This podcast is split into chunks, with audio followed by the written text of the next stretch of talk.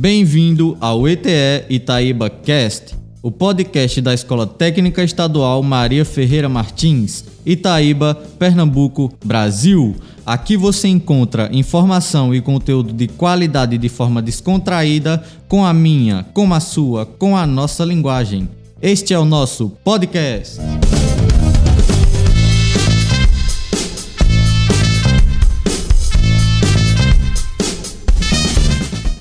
Pessoal, meu nome é Rebeca Lorenzetti e este é o seu, o meu, o nosso ETE Itaíba Cast, podcast da Escola Técnica Estadual Maria Ferreira Martins de Itaíba, Pernambuco, Brasil.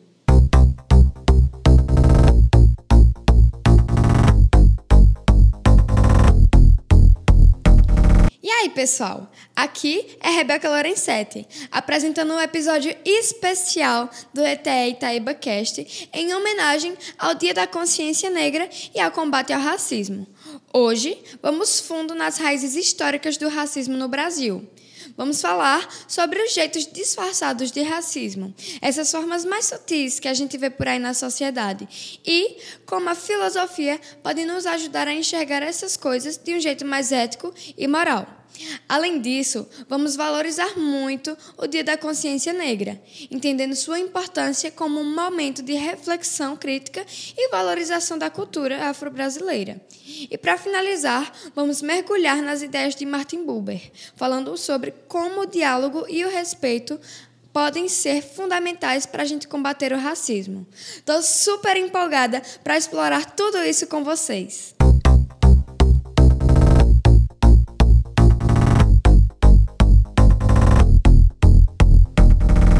E agora, vamos entender um pouco mais de racismo. Para isso, iremos conversar um pouquinho com a nossa amiga Lívia Wellen, aluna do primeiro ADMA.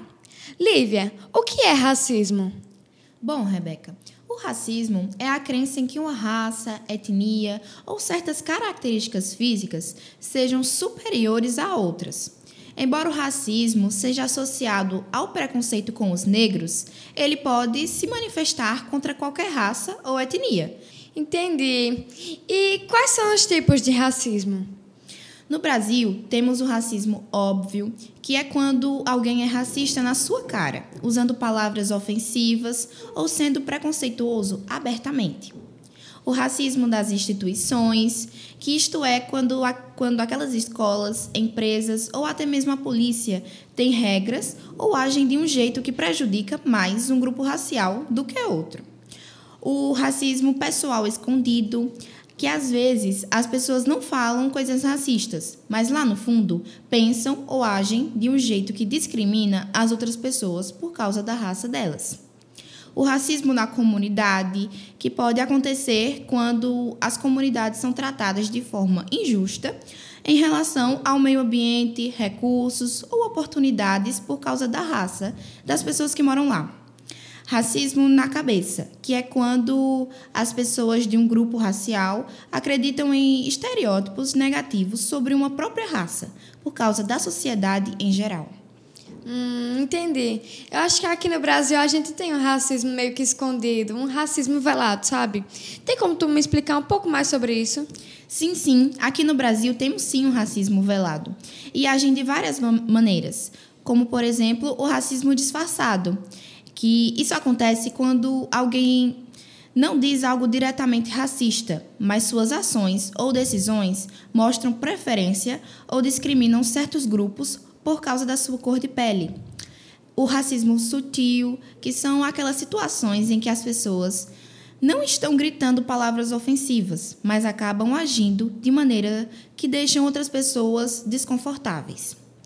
O racismo escondido que é quando o preconceito está lá, mas de um jeito que não é tão fácil de enxergar. Pode ser em piadas, em como tratamos os outros, ou até nas expectativas que temos de diferentes grupos. O racismo de resultados. Isso ocorre quando certos grupos sempre acabam em situações piores, como menos oportunidades de emprego ou acessos aos serviços. Racismo na estrutura esse tipo de racismo está no jeito como as coisas funcionam. Muitas vezes de um jeito que prejudica mais um grupo do que outro, mesmo sem dizerem explicitamente que é por conta da sua raça. Racismo camuflado, que é quando as atitudes ou políticas aparentemente neutras, na verdade, têm um impacto negativo maior em determinados grupos raciais. Entendi, Lívia. Obrigada por compartilhar um pouco mais sobre esse assunto com a gente. Obrigada, Rebeca. Até uma próxima vez.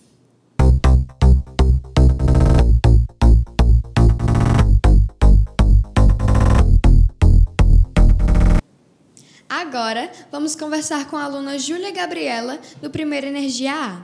Júlia, o que é e como a representatividade pode combater o racismo?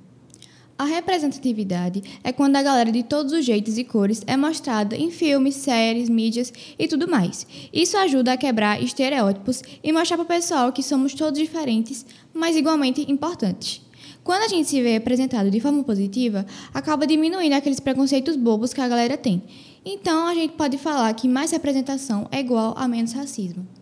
Mas, aliás, sabendo que seu pai é capoeirista, você acha que a capoeira poderia ajudar nessa luta contra o racismo? A capoeira é demais na luta contra o racismo. Ela veio lá dos ancestrais negros como uma forma de resistência e liberdade. Na roda de capoeira, não importa quem você é, todos somos iguais, dançando, jogando e aprendendo junto. É tipo um super rolê que une todo mundo, ensina a valorizar a cultura negra e mostra que a gente pode ser unido e forte contra o racismo. Tá certo, Júlia. Obrigada pela palavrinha. Até uma próxima vez. Tchau, Rebeca. Foi um prazer participar.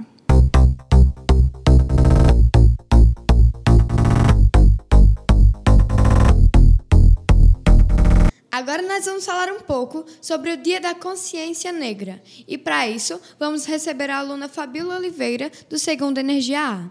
Fabiola, o que é e qual é a importância do Dia da Consciência Negra na luta contra o racismo? O Dia da Consciência Negra, que acontece aqui no Brasil, dia 20 de novembro, é um momento de celebrar a resistência e a luta dos afrodescendentes. Nessa data, a gente homenageia Zumbi dos Palmares, que foi um líder super importante do quilombo dos Palmares e ele lutou contra a escravidão no Brasil antigo. Ele representa a busca pela liberdade, igualdade e pelo valor da cultura afro-brasileira.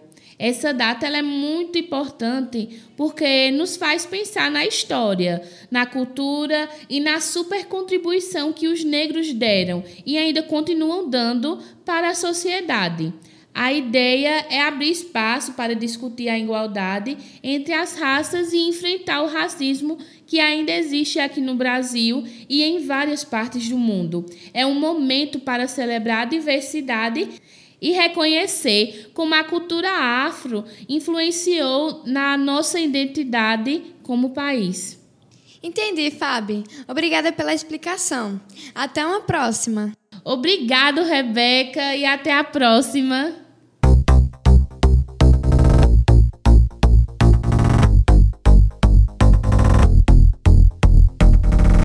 Agora é o nosso momento artístico. A aluna do segundo Energia A, Isabela Martins, vai nos presentear com a poesia contra o racismo. Cor preta. O que posso esperar de uma sociedade que não respeita sua própria origem, não tem orgulho da cor preta? Brancos, pardos, indígenas, qualquer cor que seja, todos nós carregamos em nossa pele um pedaço da cor negra pois não é sobre cor, é sobre história, é sobre luta, é sobre dor de uma sofrida trajetória. Que, mesmo libertos da escravidão, permanecem presos, presos ao medo, medo da bala perdida que só atinge os negros. Não existe no mundo povo mais batalhador, pois apesar do muito que sofreu, ainda enfrenta o racismo opressor. Que orgulho, que orgulho da cor preta, sente orgulho ao brasileiro, pois surgiste também da raça negra, deixa de lado teu preconceito. Meu Deus, essa escola é cheia de aluno talentoso mesmo. Que poesia linda, Isabela. Eu devo admitir que você tem muito talento para isso. Obrigada pela participação tão especial no nosso episódio. Não há de que, Rebeca. Até uma próxima. Dando continuidade ao nosso momento cultural, vamos ver agora toda a força da cultura nordestina em um cordel criado e declamado pelo nosso aluno Marcos Andri, do primeiro ADMB.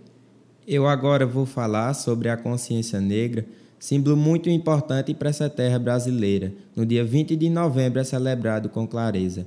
Essa data nos relembra reflexões importantes sobre a cultura brasileira e a luta dos negrejantes contra o ato racista e a desigualdade constante. Digo agora nesse instante, já chega de preconceito, não seja racista com o próximo, não o trate de qualquer jeito, porque aquilo que um dia vai, um dia volta para si mesmo. Peço com todo respeito, trate o próximo com carinho, trate o próximo com amor, não, não caia no mau caminho. Não sejamos desumanos, pois então nós todos somos iguais, não tem engano. Para encerrar este episódio, faço meu último pedido. Vamos servir de exemplo para esse povo desentendido.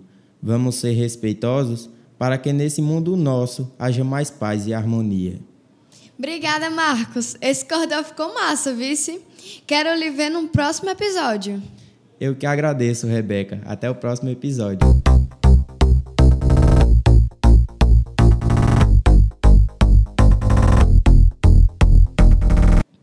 Para encerrarmos, eu queria ler um trecho do livro O Caminho do Homem de Martin Buber, que diz assim: Deus quer chegar ao seu mundo, mas quer fazer isso por meio do homem.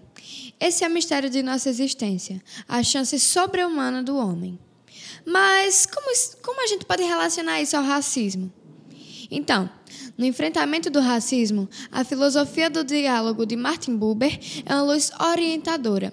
Sua ênfase na autêntica conexão humana, no reconhecimento da singularidade do outro e no valor do verdadeiro diálogo nos mostra um caminho vital. Ao aplicarmos esses princípios na luta contra o racismo, abraçamos a diversidade, reconhecemos a alteridade e construímos pontes para uma sociedade mais justa e igualitária.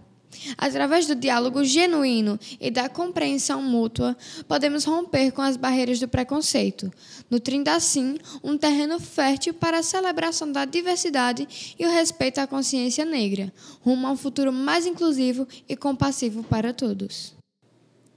Então, se você gostou desse episódio, compartilhe com seus contatos, divulgue em suas redes sociais e não esqueça de assinar o nosso podcast no aplicativo que você usa para ouvi-lo. Até uma próxima, galera. Tchau!